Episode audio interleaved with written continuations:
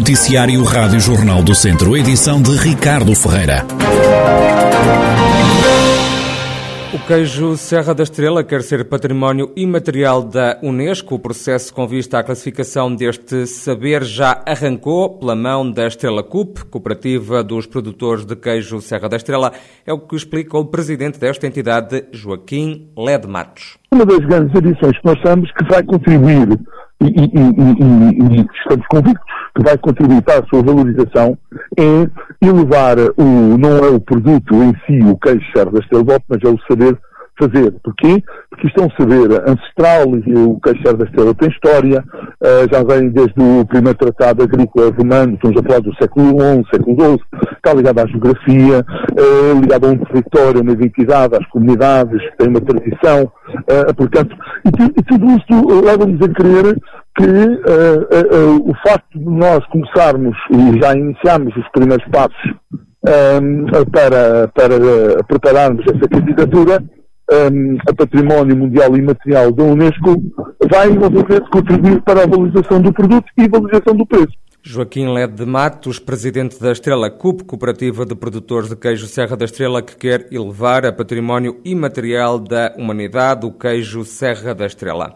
O Mosteiro de Santa Maria de Maceiradão, em Mangualde, está a ser alvo de obras de Conservação, o Monumento Nacional desde 2002, estava em risco de ruína. Está agora a ser alvo de trabalhos de conservação avaliados em 500 mil euros. A intervenção em curso recebeu ontem a visita da Secretária de Estado Adjunto e do Património Cultural, que explicou que as obras que estão agora em curso pretendem salvaguardar este património. Ângela Ferreira realçou ainda que falta muito por fazer.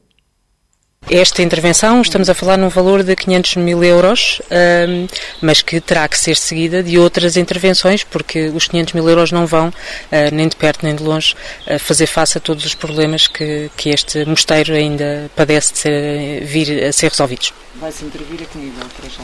para já ao nível da igreja, uh, de contenção das, das abóbadas uh, e de, de, de pinturas uh, e de restauro de, algumas, de alguns materiais, limpeza das pedras, etc. Mas depois há todo o restante parte do mosteiro que vai ter que ser alvo de intervenção, também para contenção, também ao nível das coberturas. Portanto, ainda estamos a falar de bastantes intervenções que ficam, no fundo, pendentes do próximo quadro comunitário de apoio.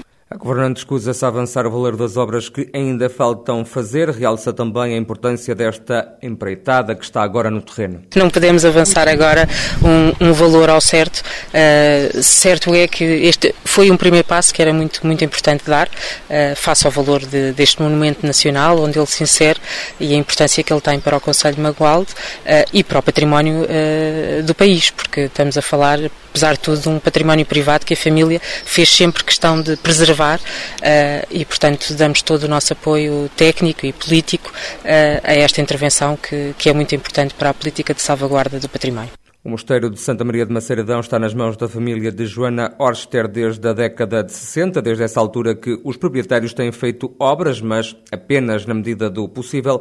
Com a classificação de Monumento Nacional em 2002, foi mais difícil realizar intervenções no imóvel. Foi classificado a partir da data em que foi classificado e, e se tornou monumento nacional, uh, eram, havia muito mais constrangimentos para, para fazer intervenções, ficámos dependentes do, das, dos parceiros do Estado e entramos numa fase de degradação que agora finalmente e felizmente estamos a inverter. Está otimista?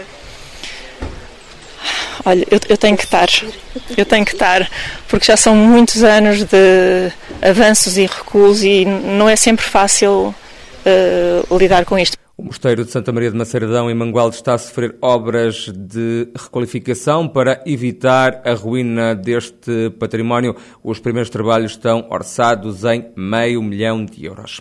O PS exigiu ontem na Assembleia Municipal de Viseu explicações do Executivo Municipal que gera a Câmara sobre o abandono do projeto do Viriato, o veículo sem condutor que iria substituir o funicular, ligando o campo de Viriato ao centro histórico da cidade. A deputada Lúcia Silva disse que foi apanhada de surpresa com o fim do viriato. Surpreendentemente, o atual Executivo Municipal de Viseu, recentemente, a 7 de fevereiro de 2022, deixa cair o veículo não tripulado, mantendo o funicular, afirmando que não encontrou nada nos serviços da Câmara Municipal sobre o tal carro não tripulado. Sr. Presidente, temos a humildade para percebermos que só não erra quem não faz, mas cometer o mesmo erro duas vezes, a segunda vez não, não será um erro, mas sim uma escolha. Dos 5 milhões de investimento inicial, entre a construção, manutenção e exploração, o mesmo custou aos cofres da autarquia e aos bolsos do, dos vizienses mais de 10 milhões de euros. Assim, pergunto, até que ponto os vizienses podem aceitar que o funicular, que mais não passa de um elefante branco aos cofres da autarquia e todos nós, possa retomar? A socialista quis ainda saber se havia ou não projeto do Viriato. Havia ou não, nos serviços da Câmara Municipal, um projeto, o tal projeto anunciado e reanunciado, como sendo o primeiro veículo autónomo no país para substituir o funicular. O presidente da Câmara de Viseu começou por esclarecer que o funicular foi construído no tempo do governo de José Sócrates. Fernando Ruas apresentou também as contas da fatura deste veículo que faz a ligação até ao centro histórico de Viseu. Custou 5 milhões, portanto, tivemos um financiamento de 85%, senhora deputada, faça as contas que são fáceis de fazer. E a Câmara pagou 40% de 15%. Foi quanto custou à Câmara de Viseu. É verdade, senhor deputado. O funicular à Câmara de Viseu custou 40% de 15%. Portanto, feitas as contas, são 6% do total do investimento. Se os senhores não aceitavam isto, mas eu volto a repetir as contas até à exaustão, se quiserem. Os senhores inventam aí uns milhões, não sei quantos milhões, e para dizerem que foram os vizienses. Bem, dos vizienses saíram 6%. Fernando Ruas explicou ainda que quer voltar a colocar em marcha o funicular. Naturalmente que foi um investimento da minha responsabilidade e eu vou pô-lo a funcionar outra vez. E vou pô-lo a funcionar, fique claro, mesmo que houvesse a decisão do veículo elétrico. Mesmo que houvesse a decisão do veículo autónomo, tenho toda a, a latitude de procedimentos para dizer que quero aquele, aquele meio de transporte mecânico. É evidente. E eu que o pus em ação, voltei à Câmara, tenho todo. Mas o que eu queria dizer, ao contrário do que eu disse, eu disse que não encontrei nada na Câmara, não foi isso que eu disse. Sobre. Não, eu vou dizer aquilo que disse, repetir. O que disse é que agora o veículo mecânico já estava, o veículo autónomo já estava abandonado. Havia um protocolo que caiu portanto, ele tinha sido abandonado.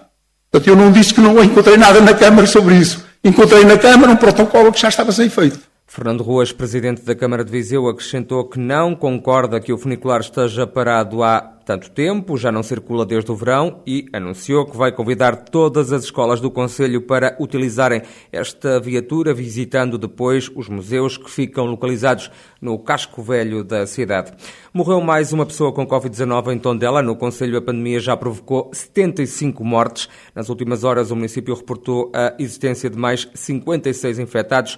ainda registro de 20 novos casos em Carregal do Sal, 16 em Nelas e 10 novas infecções em Lamego. Desde o início da pandemia já foram confirmados na região pelo menos 60.283 casos de Covid-19. No Hospital de Viseu estão agora internadas 52 pessoas devido à pandemia. Há 49 pessoas com o novo coronavírus internadas em enfermaria. Nos cuidados intensivos estão ocupadas três camas. Nas últimas horas registaram-se oito admissões e seis altas de doentes infectados. Vila Nova de Paiva vai ter uma universidade sénior. O presidente da autarquia, Paulo Marques, justifica a criação desta nova Valência. Queremos este serviço porque o mundo é para os jovens e para os menos jovens e os séniores têm muito a dar ainda a todos nós e à comunidade. Há, há muitos séniores que, que, têm muita vida dentro de si e que querem também transmitir conhecimentos e temos muitos séniores que querem eh, absorver conhecimentos de outras pessoas e será nessa conjugação de, de querer que, que temos aqui uma universidade sénior que nos vai enriquecer no fundo a todos e ao município.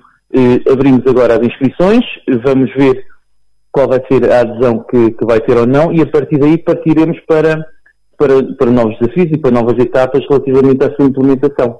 Mas será uma realidade muito em breve, eu diria, no decorrer deste ano à partida. O Presidente da Câmara de Vila Nova de Paiva, Paulo Marques, acrescenta que as disciplinas que vão ser ministradas estão dependentes do número de inscritos. Santa Combadão vai ter um centro de cycling com 100 km de trilhos para se andar de bicicleta. O projeto vai custar 20 mil euros. Foi nos vencedores do orçamento participativo do Conselho. Daniel Souza, da Associação Profissional de Desporto e Educação Física, fala sobre esta iniciativa. Centro cycling da Princesa Adão é exatamente igual a todos os centros cycling que existem espalhados pelo país inteiro. Cada vez mais as pessoas, não só portugueses, mas também estrangeiros procuram este tipo de infraestruturas como uma opção para poder desfrutar dos, dos trilhos devidamente marcados e homologados pela Federação Portuguesa de Ciclismo. Por isso é que houve uma necessidade muito grande aqui em Santa Comadão, que está a apostar no turismo, tem aqui zonas e paisagens deslumbrantes que podem ser aqui um, uma, uma, ponte muito grande para a procura na, neste tipo de infraestruturas. Daniel Souza, técnico de desporto na Associação Profissional de Desporto e Educação Física, que está a desenvolver um centro de cycling Princesa do Dão, em Santa Combadão, vai ter 100 km de trilhos para se andar de bicicleta. E na divisão de honra da Associação de Futebol de Viseu, o treinador do Lusitano de Vildomingos admite que os trambelos não entraram bem no jogo, que acabou por ditar no fim de semana a derrota em Sinfãs por duas bolas a uma. Sérgio Fonseca diz que o clube tentou tudo na parte final, mas não conseguiu pontuar. Nós não entramos bem no jogo, os primeiros 20, 25 minutos entramos mal. O adversário conseguiu fazer dois golos, adiantou-se no, no, marcador. Nós depois tivemos que fazer ali alguns reajustes e depois ainda conseguimos chegar, durante a primeira parte ainda conseguimos chegar ao nosso golo reduzimos para 2-1. Na segunda parte tentámos correr um bocadinho atrás do prejuízo, mas, mas tivemos algumas oportunidades na parte final do jogo, mas não, não conseguimos chegar, chegar, chegar ao empate e mesmo à vitória. Acabou por, por perdermos os três pontos. Sérgio Fonseca, treinador do Lusitano de Vildomingos.